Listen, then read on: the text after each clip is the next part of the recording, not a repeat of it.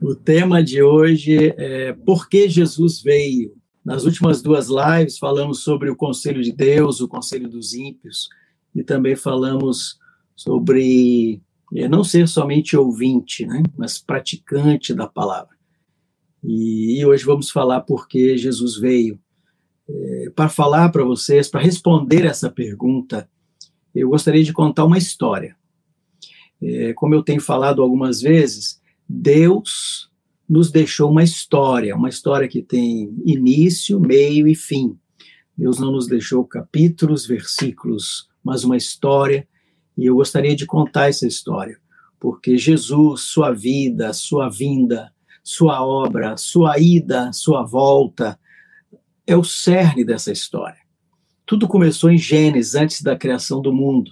Um dia, lá na eternidade, subiu ao coração de Deus o desejo de ter filhos, filhos à sua imagem e semelhança.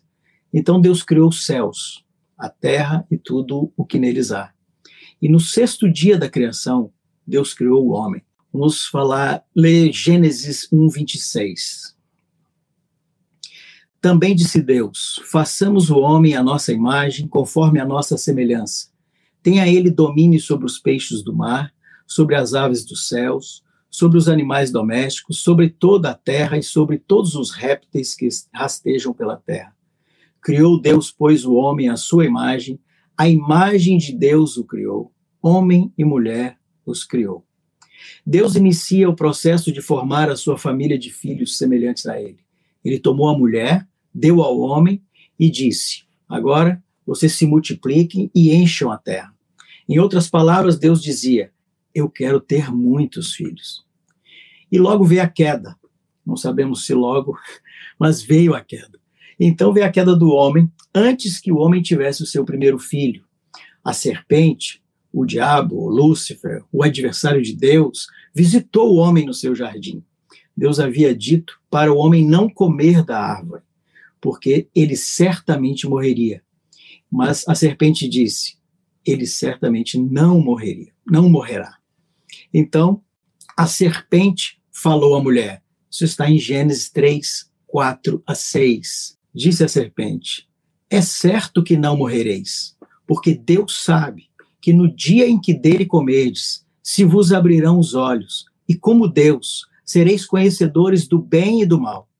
Vendo a mulher que a árvore era boa para se comer, agradável aos olhos e árvore desejável para dar entendimento, tomou-lhe do fruto e comeu deu também ao seu marido e ele comeu. Como nós temos falado aqui, o homem está sempre dividido entre o conselho de Deus e o conselho dos ímpios. A verdade de Deus e a mentira. E por trás de toda mentira, quem está? O diabo, o príncipe deste século. Mas o homem, então tomado pela tentação de ser igual a Deus e ter o conhecimento do bem e do mal, ser independente, andando segundo a sua própria cabeça, tomou do fruto e comeu. A consequência foi terrível. O homem se contaminou pela soberba e orgulho do conhecimento. O homem perdeu a pureza. A rebelião e a maldade entraram no coração do homem e o homem se estragou. O pecado entrou no mundo através do homem. Romanos 5,12 diz isso. Portanto, Assim como por um só homem entrou o pecado no mundo, e pelo pecado a morte, assim também a morte passou a todos os homens, porque todos pecaram. A condição humana, a corrupção, o pecado entrou no mundo e o homem se tornou inútil para o propósito de Deus. Deus quer uma família de filhos semelhantes a ele, e o homem já não mais reflete a sua imagem, a sua glória o homem se tornou inútil porque Deus queria filhos, sua imagem e semelhança. Romanos 3, 23 diz assim: ah, Porque todos pecaram e carecem da glória de Deus. E também Romanos 3, 10 e 12 diz assim: Romanos 3, 10 a 12, como está escrito: Não há justo, nenhum sequer. Não há quem entenda, não há quem busque a Deus. Todos se extraviaram, a uma se fizeram inúteis. Não há quem faça o bem, não há nenhum sequer. A cada etapa da criação, Deus olhava e contemplava o que havia criado, e depois ele dizia: Foi bom, era bom. Mas quando ele criou o homem, depois que ele criou o homem, ele diz: Foi muito bom, isso é muito bom. Porém, agora, ele mesmo olha para a sua criação e diz assim: Gênesis 6, 5 a 7.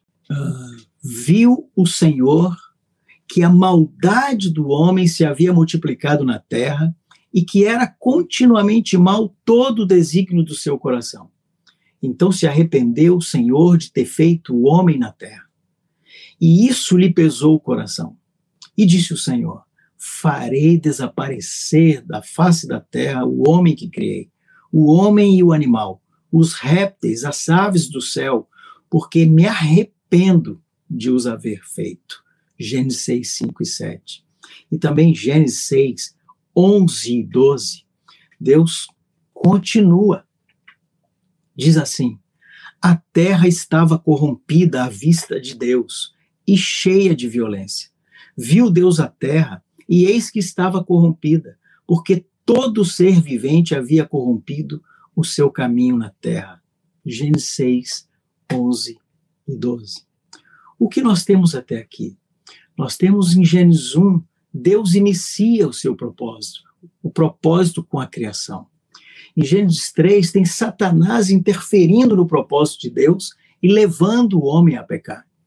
Em Gênesis 6, temos o homem se corrompendo e Deus se arrependendo de sua criação. Mas Deus tem um propósito e Deus não desistiu do seu propósito. E Deus fez tentativas entre aspas. Por que tentativas? Não porque Deus não sabia o que fazer. Deus sabia, Deus sempre soube, Deus é onisciente, onipotente.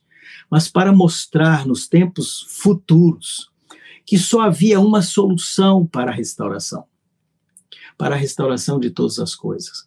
Para que nós, hoje, pudéssemos olhar atrás e ver o que Deus fez e não funcionou. Deus provou para nós que só havia um jeito de restaurar todas as coisas. Ele tenta, a partir de uma família, Noé, oito pessoas, reiniciar a raça. Ele tenta, a partir de um homem, Abraão. Ele tenta, através de leis, leis rígidas, Moisés. Ele tenta, através de profetas, através de reis, mas o ser humano continua o mesmo o orgulho, a soberba, a maldade, a rebelião e toda a consequência do pecado permanece. Não havia nada que pudesse solucionar o problema. Após alguns milênios de história, nós vemos Paulo descrevendo a condição da raça humana. Romanos 1, iniciando no versículo 18, é um texto longo, mas eu gostaria de ler porque é uma radiografia do ser humano diz assim: A ira de Deus se revela do céu contra toda a impiedade e perversão dos homens, que detêm a verdade de Deus pela injustiça. Porquanto o que de Deus se pode conhecer é manifesto entre eles, porque Deus lhes manifestou. Porque os atributos invisíveis de Deus, assim o seu eterno poder, como também a sua própria divindade, claramente se reconhecem desde o princípio do mundo, sendo percebidos por meio das coisas que foram criadas Tais homens são, por isso, indesculpáveis. Porquanto, tendo conhecimento de Deus, não o glorificaram como Deus, nem lhe deram graças, antes se tornaram nulos em seus próprios raciocínios, obscurecendo-lhes o coração insensato. Inculcando-se por sábios, tornaram-se loucos e mudaram a glória do Deus incorruptível em semelhança da imagem de homem corruptível, bem como de aves, quadrúpedes e répteis.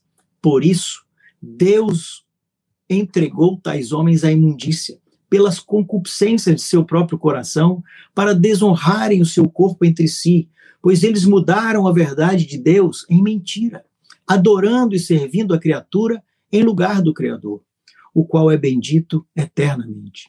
Amém. Por causa disso, os entregou Deus a paixões infames, porque até as mulheres mudaram o modo natural de suas relações íntimas por outro, contrário à natureza.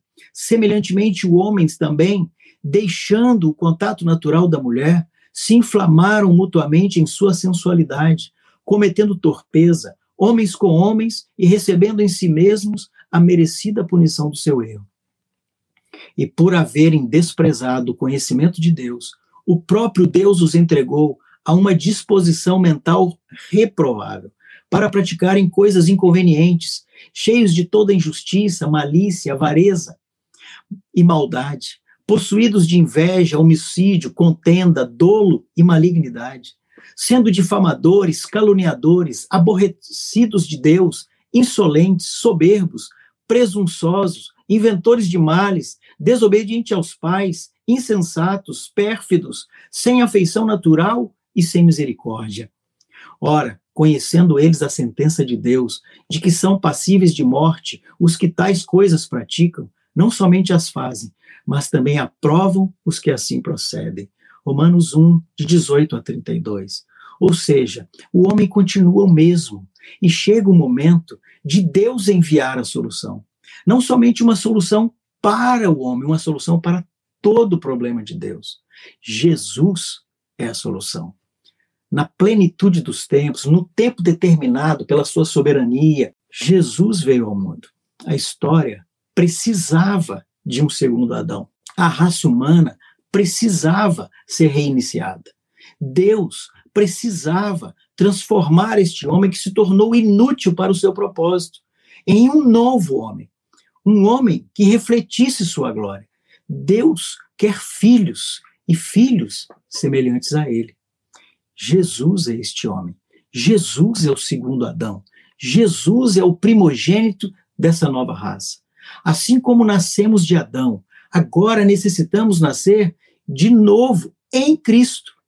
Jesus, em Cristo Jesus, para nos tornarmos participantes dessa nova raça, que viverá eternamente depois da restauração de todas as coisas. O primeiro Adão quis ser igual a Deus. O segundo Adão Jesus, não julgou ser igual a Deus coisa que se devia ferrar. O primeiro quis ser Deus, o segundo se fez homem. O primeiro quis o conhecimento, o segundo não falou nem fez nada de si mesmo. O primeiro quis ser independente, o segundo a si mesmo se esvaziou. O primeiro queria glória, o segundo uh, abriu mão de sua glória. O primeiro desobedeceu, o segundo foi obediente até a morte. O primeiro quis ser senhor. O segundo se tornou servo. O primeiro pecou. O segundo é santo. O primeiro está morto. O segundo está vivo. Aleluia! Jesus está vivo. O texto de 1 Coríntios, no capítulo 15, de 45 a 57, é um outro texto longo, mas um texto muito importante que eu gostaria de ler, porque ele expressa isso. O texto diz assim: Pois assim está escrito: o primeiro homem, Adão, foi feito alma vivente. O último homem, porém, é, é espírito vivificante. Mas não é primeiro o espiritual e sim o natural, depois o espiritual. O primeiro homem formado da terra é terreno, o segundo homem é do céu. Como foi o primeiro homem, o terreno tais são também os demais homens terrenos. E como é o homem celestial, tais também os celestiais. E assim como trouxemos a imagem do que é terreno, devemos trazer também a imagem do celestial. Isto afirma, irmãos, que a carne e o sangue não podem herdar o reino de Deus, nem a corrupção herdar a incorrupção. Eis que vos digo um mistério: nem todos dormiremos, mas transformados seremos todos. Num momento, num abrir e fechar de olhos, ao ressoar da trombeta, da última, da, da última trombeta, a trombeta soará, os mortos ressuscitarão incorruptíveis e nós seremos transformados. Porque é necessário que este corpo corruptível se revista da incorruptibilidade e que o corpo mortal se revista da imortalidade. E quando este corpo corruptível se revestir de incorruptibilidade, e o que é mortal se revestir de imortalidade, então se cumprirá a palavra que está escrita: Tragada foi a morte pela vitória. Onde está, ó morte, a tua vitória? Onde está, ó morte, o teu aguilhão? O aguilhão da morte é o pecado, e a força do pecado é a lei. Graças a Deus que nos dá a vitória por intermédio de nosso Senhor Jesus Cristo. 1 Coríntios 15, 45 a 57. Jesus veio ao mundo para que o homem não pereça, mas tenha a vida eterna. Quem crer em Jesus viverá. Quem não crer perecerá. Aquele que quiser continuar sendo parte desta história deve arrepender-se, deve crer em Jesus e no seu evangelho, deve ser batizado e receber o Espírito Santo. Pedro, em uma de suas pregações, ele diz assim: em Atos, no capítulo 3, verso 17 a 23, depois que eles curam, entrando ele e João, que eles curam aquele aleijado, as pessoas olham para ele e a multidão ajunta, e ele então proclama naquele momento. E ele diz assim: E agora, irmãos, eu sei que o fizeste por ignorância, falando deles terem crucificado Jesus, como também as vossas autoridades mas Deus assim cumpriu o que dantes anunciara por boca de todos os profetas, que o seu Cristo havia de padecer. Arrependei-vos, pois, e convertei-vos, para serem cancelados os vossos pecados, a fim de que, da presença do Senhor, venham tempos de refrigério. E que envie ele o Cristo, que já vos foi designado, Jesus, o qual é necessário que o céu receba até aos tempos da restauração de todas as coisas, de que Deus falou por boca dos seus santos profetas desde a antiguidade. Disse, na verdade, Moisés: O Senhor Deus vos suscitará dentre vossos irmãos um profeta semelhante a mim. A ele ouvireis em tudo quanto vos disser. Acontecerá que toda alma que não ouvir esse profeta será exterminada do meio do povo. Atos 3, 17 a 23. Jesus veio, não veio só por amor ao homem, para salvar o homem. É muito mais que isso. Ele veio por amor ao Pai e ao propósito do Pai. Essa história não é somente a história do ser humano, é a história de Deus, do seu propósito, do seu reino. É uma história que começa antes da fundação do mundo, antes que o homem existisse, antes que o mundo existisse e que se estende por toda a eternidade.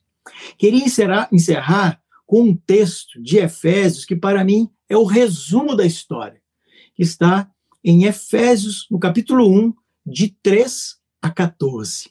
Vamos ler comigo? Bendito o Deus e Pai de nosso Senhor Jesus Cristo, que nos tem abençoado com toda sorte de bênção espiritual nas regiões celestiais em Cristo, assim como nos escolheu nele antes da fundação do mundo, para ser santos e irrepreensíveis perante ele e em amor nos predestinou para ele, para a adoção de filhos por meio de Jesus Cristo, segundo o beneplácito da sua vontade, para louvor da glória de sua graça, que ele nos concedeu gratuitamente no amado, no qual temos a redenção pelo seu sangue, a remissão dos pecados, segundo a riqueza da sua graça, que Deus derramou abundantemente sobre nós em toda a sabedoria e prudência, desvendando-nos o mistério da sua vontade, segundo o seu beneplácito que propusera em Cristo, de fazer convergir nele, na dispensação da plenitude dos tempos, todas as coisas, as do céu como as da terra. Nele digo, no qual fostes também feitos herança, predestinados, segundo o propósito daquele que fez todas as coisas conforme o conselho da sua vontade, a fim de sermos, para louvor da sua glória, nós, os que de antemão esperamos em Cristo, em quem também vós, depois que ouvistes a palavra da verdade, o evangelho da vossa salvação, tendo nele também crido, fostes selados com o Espírito Santo da promessa, o qual é o penhor da nossa herança até ao resgate da sua propriedade em louvor da sua glória. Amém? Que o Senhor nos dê a graça de perseverar, perseverar crendo em Jesus, obedecendo o Senhor, para sermos participantes dessa tão grande salvação que ele nos preparou através de Jesus. É, eu gostaria de fazer algumas perguntas e deixar algumas perguntas. É, primeira pergunta, deixar para reflexão. Faça uma análise de seu relacionamento com Jesus e sua fé nele. Você entendeu o amplo significado de Jesus para o Pai? Você abraçou por completo este Jesus em fé, rendição e amor a Ele? Você se contenta que Jesus tenha vindo para salvar você do inferno ou abraça a razão maior dele ter vindo, que é de formar uma família de santos para o seu Pai? Você costuma comparar seus pensamentos, seus sentimentos e comportamentos com os de Jesus? E o Senhor nos abençoe.